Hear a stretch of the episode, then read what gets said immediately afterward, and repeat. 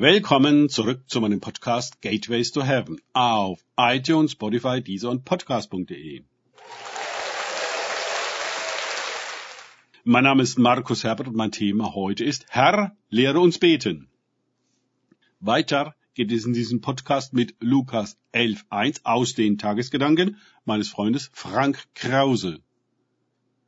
Und es geschah, als er an einem Ort war und betete.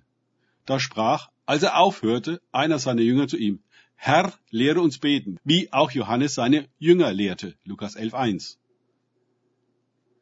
Jesus betet. Manch einer fragt sich vielleicht, was der Sohn Gottes so viel zu beten hatte. Sicher war es eine Liste mit Anliegen. Wie sah die Kommunikation zwischen Vater und Sohn aus? Wir können Jesus danach fragen, wie dieser Jünger es tat. Herr, lehre mich beten. Unser grundlegendes Problem mit dem Gebet ist, dass wir unsere Art und Weise, unsere Idee und Tradition auf Jesus projizieren. Unser Gebet ist jedoch unser Gebet und nicht Gottes Gebet, an dem wir teilhaben. Nun sind unsere Kraft- und Anliegenlisten, unsere frommen Worte und formellen Litaneien schnell erschöpft. Wir beten irgendetwas, was wir schon vergessen haben, kaum dass es aus unserem Mund heraus ist. Hauptsache, wir haben gebetet. Das nächste Problem. Viele Christen rechnen zudem nicht im Traum mit einer Erhöhung ihrer Gebete. Der Pastor, ja, der wird vielleicht erhöht. Er ist doch ein Mann Gottes. Aber Sie? So beten Sie Sonntag für Sonntag das heilige Vater unser runter, von dem Jesus in den nächsten Versen sprechen wird, ohne sich auch nur im geringsten bewusst zu werden, warum es dabei geht und warum Gott das gefallen und nicht genauso langweilen soll wie Sie. Warum bekräftigt der Jünger seine Anfrage damit, dass auch Johannes seine Jünger beten lehrte? Er will anscheinend eine Lehre haben, eine Formel, wozu das Vaterunser im Allgemeinen gemacht wurde. Er sucht vielleicht nach einer Gebetsstrategie oder einem Leitfaden mit Punkt eins bis drei, um endlich Klarheit in der Sache zu haben. Eine Anweisung, der er blind folgen kann, weil es richtig ist. Das ist Religion. Ein vertrautes Gespräch mit dem Geliebten ist was ganz anderes. Wenn ich bitten würde, Herr, lehre mich mit meiner Frau zu sprechen, dann kann das nicht rein sachlich und technisch vermittelt werden. Wo bleibt das Gefühl, das Herz, die Liebe? Kann man das lehren? Wenn ich meiner Frau einen einstudierten Text la Vater unser täglich vortragen würde, was würde sie damit anfangen?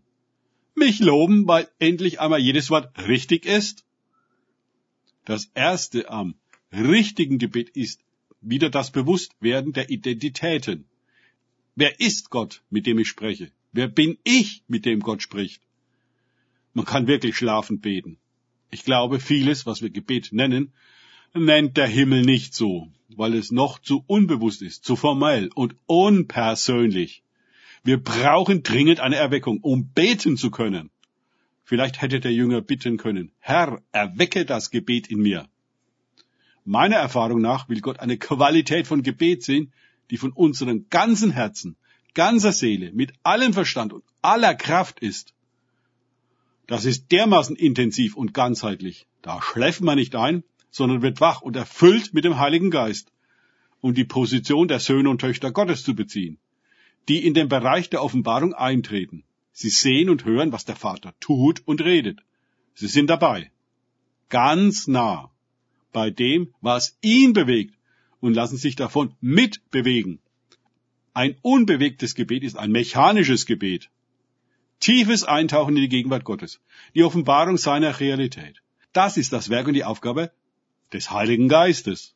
Ohne seine Kraft ist unser Gebet ohnmächtig und ohne seine Dynamik steht es still.